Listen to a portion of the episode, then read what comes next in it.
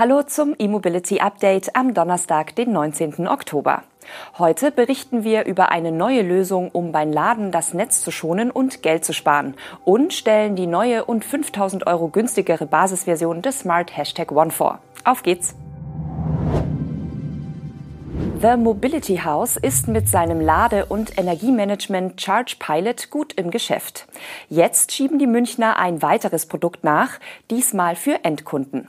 Die Lösung namens Iont soll privaten E-Autofahrern mit heimischem Ladegerät quasi nebenbei Erlöse sichern und gleichzeitig zur Energiewende beitragen. Zunächst unidirektional, künftig auch bidirektional. Aber der Reihe nach. The Mobility House beschäftigt sich seit Jahren mit der Frage, wie die sogenannte Ladeflexibilität von Elektroautos ohne Komforteinbußen erschlossen werden kann. Kern der Überlegung ist, dass E-Autos die meiste Zeit parken, und zwar fast 23 Stunden am Tag. Weil Fahrzeuge 95 Prozent der Zeit nutzlos herumstehen, können Ladevorgänge auch flexibel dann erfolgen, wenn aus Sicht der Strommärkte die Bedingungen sinnvoll sind. So die Logik von The Mobility House.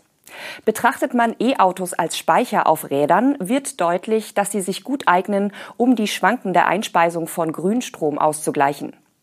Ion soll die schwankende Verfügbarkeit von erneuerbaren Energien mit den Ladebedarfen der Nutzer in Einklang bringen und die gewonnene Flexibilität an den Strommärkten vermarkten. Der Vorteil für die E-Autofahrer? Das Laden wird günstiger. The Mobility House spricht von einem Einsparpotenzial von über 200 Euro im Jahr. Konkret werden die Ladevorgänge in Zeitfenster gelegt, in denen erneuerbare Energien verfügbar oder überschüssig sind und die sonstige Last im Stromnetz gering ist. Kunden definieren dabei aber stets ihren Bedarf, sprich den Zielladezustand ihres E-Fahrzeugs und die Abfahrtszeit. Den Rest erledigt die Technologie von Iont im Hintergrund. Die Lösung besteht aus drei Komponenten. Einer App, einem Ökostromtarif für den Haushalt und der Aggregationsplattform von The Mobility House. Unterstützt wird das System derzeit von Audi, BMW Mini, Seat Cupra, Hyundai Kia, Jaguar, Peugeot, Porsche, Renault, Skoda, Tesla, VW und Volvo. Für nicht kompatible Fahrzeuge wird ab dem nächsten Jahr auch die Steuerung über verschiedene Wallboxen möglich. Im Falle des dazugehörigen Ökostromtarifs wird dann jede intelligent geladene Kilowattstunde mit 10 Cent belohnt. Im kommenden Jahr soll das System dann auf das bidirektionale Laden ausgeweitet werden. BMW hat nähere Details zur Markteinführung der neuen Fünfer-Limousine und deren rein elektrischer Variante i5 genannt. Ab Samstag werden die ersten Exemplare in Deutschland ausgeliefert. Am gleichen Tag beginnt auch in den weiteren europäischen Ländern die Markteinführung. Eine Woche später, am 28. Oktober, absolviert die Neuauflage des BMW 5er auch in den USA ihr Debüt im Handel. Die weiteren weltweiten Märkte folgen am 25. November. Die Weltpremiere des Kombi-Ablegers 5er Touring, der ebenfalls eine rein elektrische Version erhält, kündigt BMW übrigens für das Frühjahr 2024 an. Der Kombi soll mit den gleichen Antrieben wie die Limousine erhältlich sein.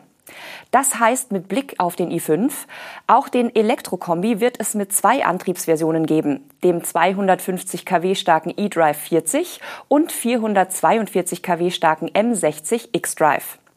Der Kombi wird auch die gleiche Batterie nutzen wie die Limousine mit rund 81 Kilowattstunden Netto-Energiegehalt. Vorgestellt hatten die Münchner die neue Fünfer-Generation samt i5 bereits im Mai. Die Produktion in Dingolfing läuft seit Juli. Der i5 kostet als eDrive 40 mindestens 70.200 Euro. Neben dem Kombi soll im kommenden Jahr auch eine weitere Allradmotorisierung des elektrischen Premium-Modells auf den Markt kommen. Smart hat eine neue Basisversion des Hashtag One angekündigt. Die neue Variante hat den Zusatz Pro und kostet gegenüber dem bisherigen Einstiegsmodell 5000 Euro weniger. In Deutschland startet der kompakte Smart Hashtag One somit nun für rund 37.500 Euro.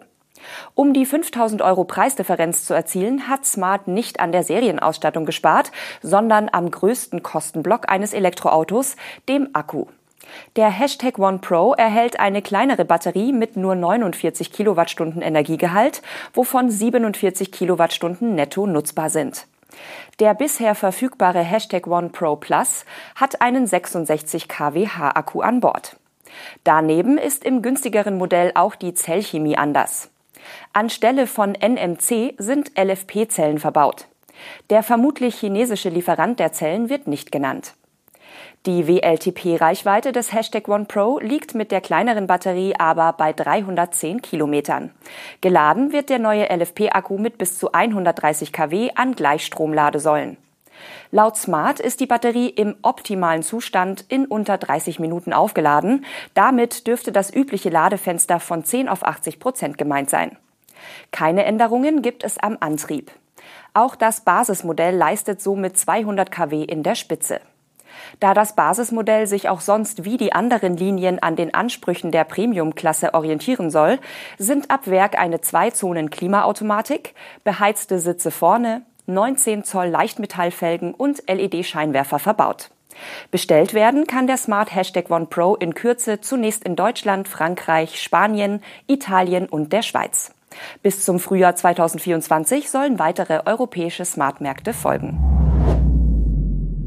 Die BMW Group springt als nächster großer Autohersteller auf den NACS-Zug in Nordamerika auf. Ab 2025 werden die elektrischen Nordamerika-Modelle von BMW, Mini und Rolls-Royce über das Ladesystem von Tesla verfügen. Wie der US-Ableger des Münchner Autobauers mitteilt, werden Käufer der Elektromodelle der drei Marken mit dem CCS-Stecker in den USA und Kanada ab Anfang 2025 auch Zugriff auf das Supercharger-Netzwerk von Tesla haben, wie üblich per Adapter. In neuen Elektroautos für die USA und Kanada wird die BMW Group ab 2025 dann den NACS-Ladeport von Tesla direkt verbauen. Die beiden Hersteller werden demnach in den kommenden Monaten zusammenarbeiten, um ein nahtloses Kundenerlebnis für die BMW-Kunden zu schaffen. Konkret sollen in den Navigationssystemen von BMW, Mini und Rolls-Royce die verfügbaren Supercharger angezeigt und die Zahlungen über die Marken-Apps des jeweiligen Fahrzeugs möglich werden.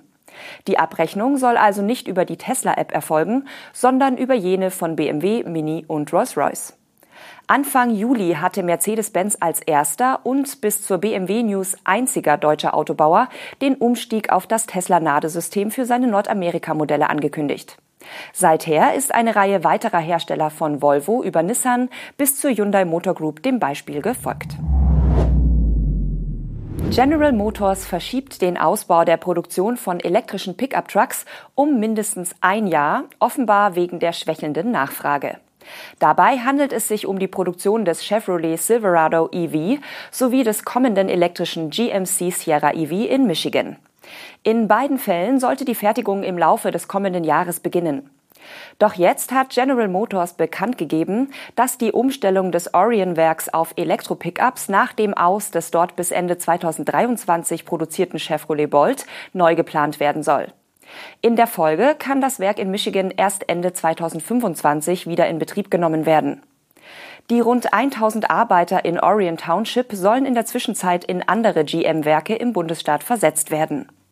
Der Konzern erklärte, der Produktionsbeginn des Silverado EV und des Sierra EV in Orion werde verschoben, um Kapitalinvestitionen in Elektrofahrzeuge besser zu verwalten und die Investition an die sich entwickelnde Nachfrage nach Elektrofahrzeugen anzupassen. Mit Produktionskürzungen bei Elektro-Pickups ist GM übrigens nicht alleine. Ford streicht vorübergehend eine der drei Schichten in seinem Werk in Michigan, in dem der F150 Lightning gebaut wird. Hier soll allerdings nicht die schwächelnde Nachfrage, sondern unter anderem Probleme in der Lieferkette der Grund sein. Und damit sind wir auch schon am Ende der heutigen Sendung. Wir melden uns morgen wieder.